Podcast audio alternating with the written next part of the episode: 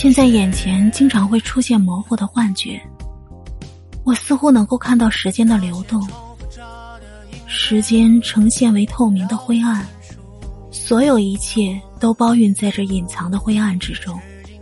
我们并不是生活在土地上，事实上，我们生活在时间里，田野、街道、河流、房屋，是我们置身时间之中的伙伴。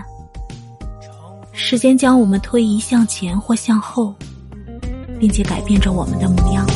没有想象力，没有想象力是最快。没有想象。